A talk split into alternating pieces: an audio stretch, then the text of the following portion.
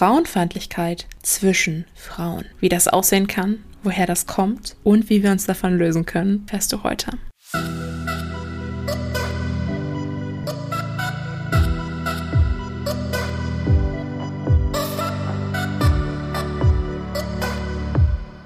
Hallo meine Lieben, ich bin Linnea, zertifizierte Zykluscoachin, Psychologiestudentin, Autorin. Vom Wesen her Tabubrecherin, Wild Soul Freedom Seeker und Waldelfe. Herzlich willkommen bei Redefine Normal, dem Podcast, in dem es um all die Themen geht, die nicht normal sind, aber es sein sollten, und Dinge, die wir normal finden, aber einen zweiten Gedanken wert sind. Are you ready? Let's redefine normal together.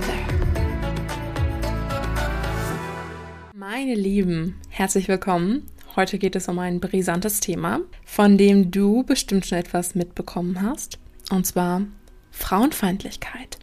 Anders als weit in der Welt verbreitet, aber nicht zwischen männlich gelesenen Menschen und Frauen oder einer strukturellen systemischen Ungerechtigkeit gegen Frauen, sondern Frauenfeindlichkeit zwischen Frauen.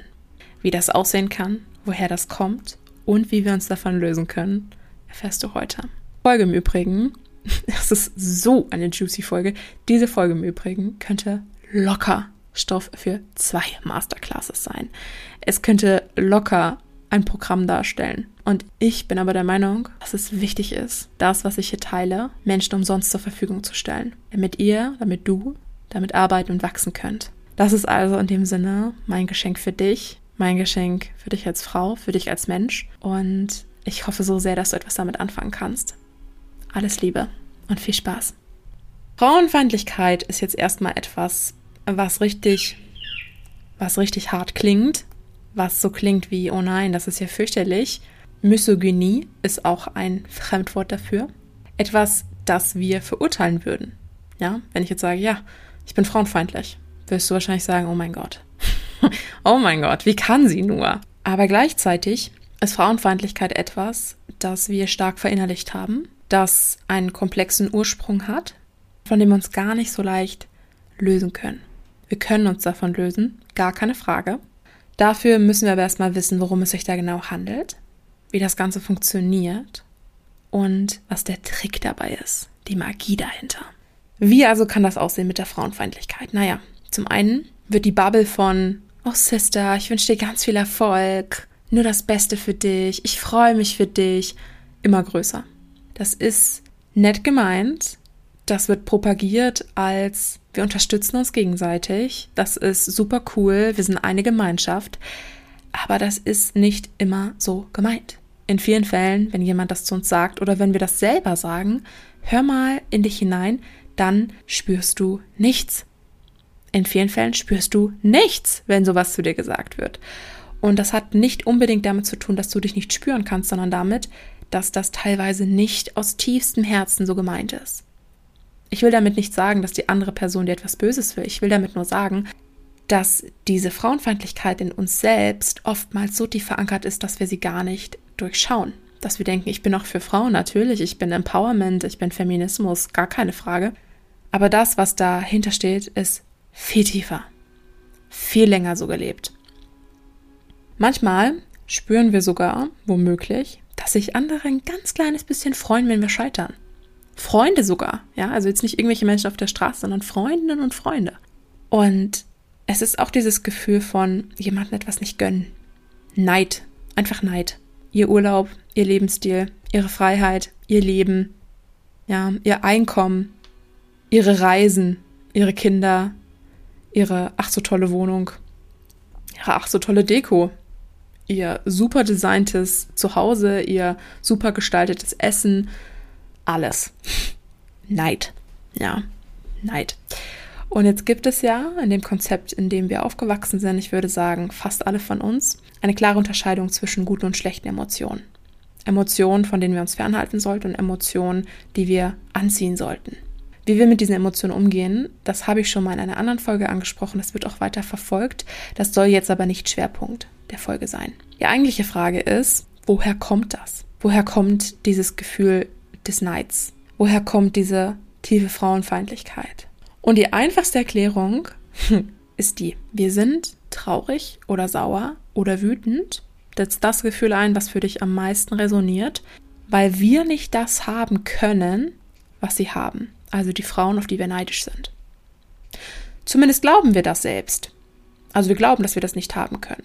Und dadurch, dass wir es glauben, wird es real. Du siehst eine Art Teufelskreis.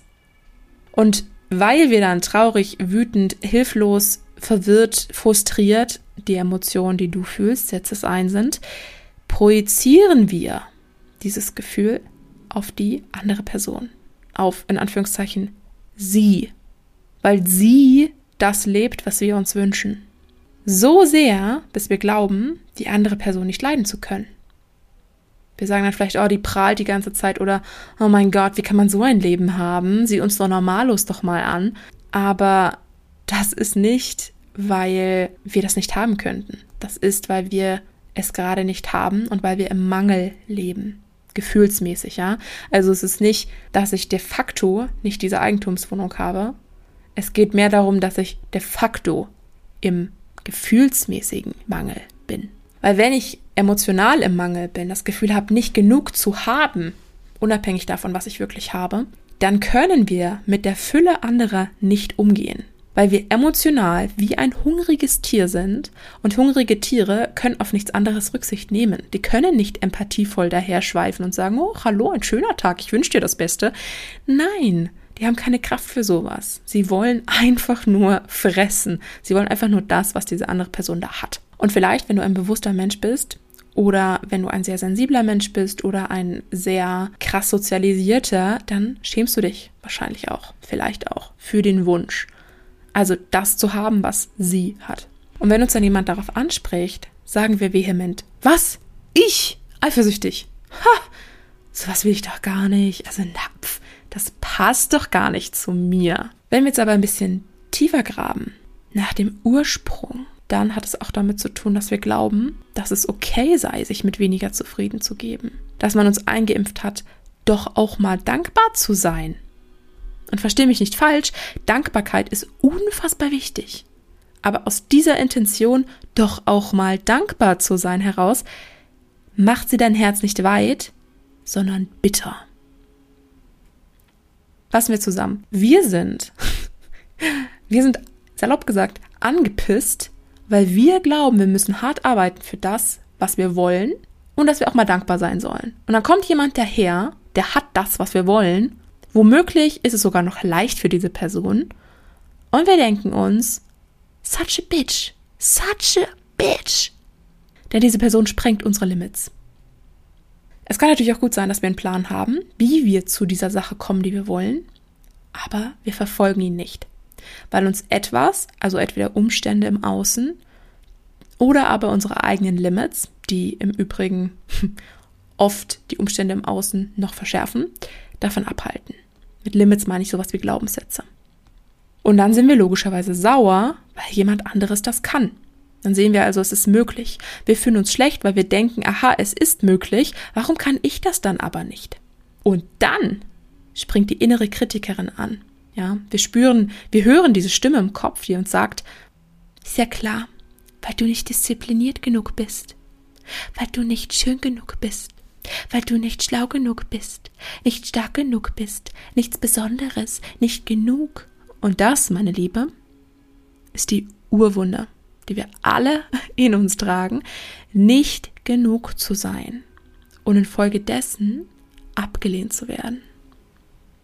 Diese Ablehnung, das habe ich schon mal thematisiert, das ist eine unfassbar prähistorische Geschichte aus der Gemeinschaft ausgeschlossen, der Wildnis überlassen, dem Tod überlassen.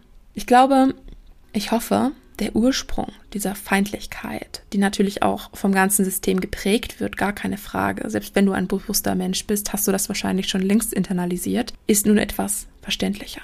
Jetzt kommt natürlich die Frage, wie lösen wir uns davon? Und zuallererst möchte ich sagen, dass das kein ich weiß das jetzt intellektuell und jetzt freue ich mich immer für alle Schalter ist. Auch bei mir nicht. Ich sehe auch, dass ich da Fortschritte gemacht habe, aber ich kann mich nicht immer für alle freuen so bin ich, so bin ich gerade, so bin ich vielleicht auch nie. Ich versuche es aus vollstem Herzen, aber ich kann es nicht immer. Und jetzt zu dem How-to-Plan, auf den du vielleicht gewartet hast.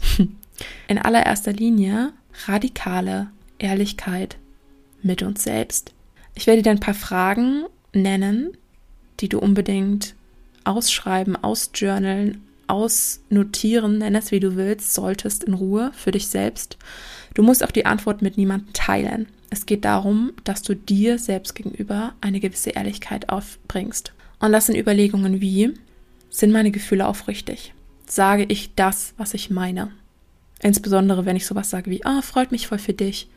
Schön, ich hoffe, das klappt. Viel Erfolg dir. Oder ist das eine Floskel? Oder meine ich das gar nicht so? Du darfst ehrlich sein.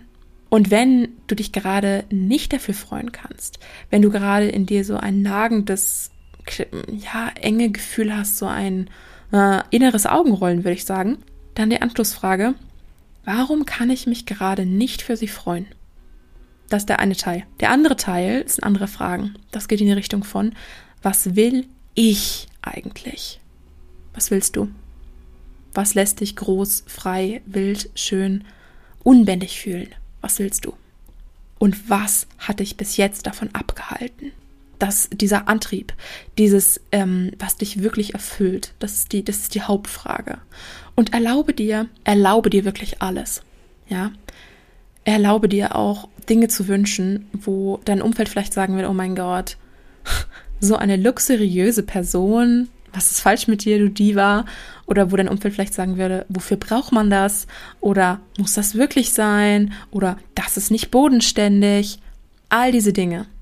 Wenn du jetzt die Wunschliste schreiben könntest, wie als Kind die Wunschliste schreiben könntest für all deine Wünsche, das können Gegenstände sein, Erfahrungen sein, das kann ein Lebensstil sein, das kann eine Veränderung in dir sein. Was würdest du aufschreiben? Denn das ist das, wo du versuchst hinzustreben. Auch jetzt schon. Auch jetzt schon, wenn du es noch nicht bewusst hast. Und wenn du Unterstützung bei diesem Prozess brauchst, wende dich super gerne an mich und wir vereinbaren ein Gespräch, um zu sehen, wie ich dir auf diesem Weg helfen kann. Die letzte Frage, die sich stellt in dieser Angelegenheit ist, da ich ja erklärt habe, dass alles kommt aus einem Mangel heraus und wenn wir im Mangel sind, einerseits tun wir dann noch mehr Mangel kreieren, aber andererseits fällt es uns dann auch verdammt schwer, uns über Fülle anderer zu freuen ist also, wie kann ich in mir selbst Fülle kreieren? Und diese Fülle, die kannst du in fact nur in dir selbst kreieren. Die Fülle kommt nicht dadurch, dass du plötzlich ein gewisses Einkommenslevel erreichst, dass du plötzlich eine gewisse Menge Stunden pro Woche Sport machst, dass du plötzlich ähm, eine bestimmte Menge an Freunden hast, ein bestimmtes Kleid, einen bestimmten Job. Das kommt nicht dadurch. Du freust dich über all diese Dinge, die sind gut und schön, aber die Fülle ist in dir zuerst. Das heißt nicht, dass du die Hände in den Schoß legen sollst und darauf warten, dass jetzt tolle Sachen passieren, aber das heißt, dass diese wahre Fülle unabhängig von dem besteht, was im Außen ist. Ich weiß, klingt ziemlich kryptisch, ziemlich Hokuspokus, ist es aber nicht. Es folgt dem Gesetz der Aufmerksamkeit und verschiedenen anderen psychologischen, wie auch der selbsterfüllenden Prophezeiung. Das, was du selbst glaubst, das, wo du deinen Fokus hinlenkst, wird das, was dich demnächst umgibt, ganz real und ganz physisch. Wenn du also deinen Fokus auf das lenkst, was du schon hast, wenn du dieses Gefühl etablierst. Und ich rede nicht davon, dass du jeden Tag drei Dinge aufschreiben musst, für die du dankbar bist. Das kannst du tun, aber diese Übung unter uns ist sinnlos, wenn du es einfach nur aufschreibst und nicht fühlst. Das Entscheidende ist das Gefühl, das Entscheidende ist die Dankbarkeit, das Entscheidende ist die innere Weite. Da gibt es verschiedenste Wege, wie du da hinkommen kannst. Das sind Dankbarkeitsübungen, ja. Das sind aber auch Übungen, die dich mit dir und deinem Körper verbinden. Das sind Möglichkeiten, wie du in Verbindung treten kannst, mit dir und mit anderen, in den Moment zu kommen. Weil in dem Moment existiert keine Angst vor der Zukunft, existieren keine Mängel. In dem Moment, jetzt gerade, einfach nur was passiert. Das bedeutet Single-Tasking statt Multitasking. Das bedeutet kleine Dinge würdigen. Das bedeutet fühlen, fühlen, fühlen. Das bedeutet Self-Care. Das bedeutet Selbstwert. Das heißt auch, sich für dich zu entscheiden. Mit jedem klaren Nein nach außen gibst du ein klares Ja zu dir selbst.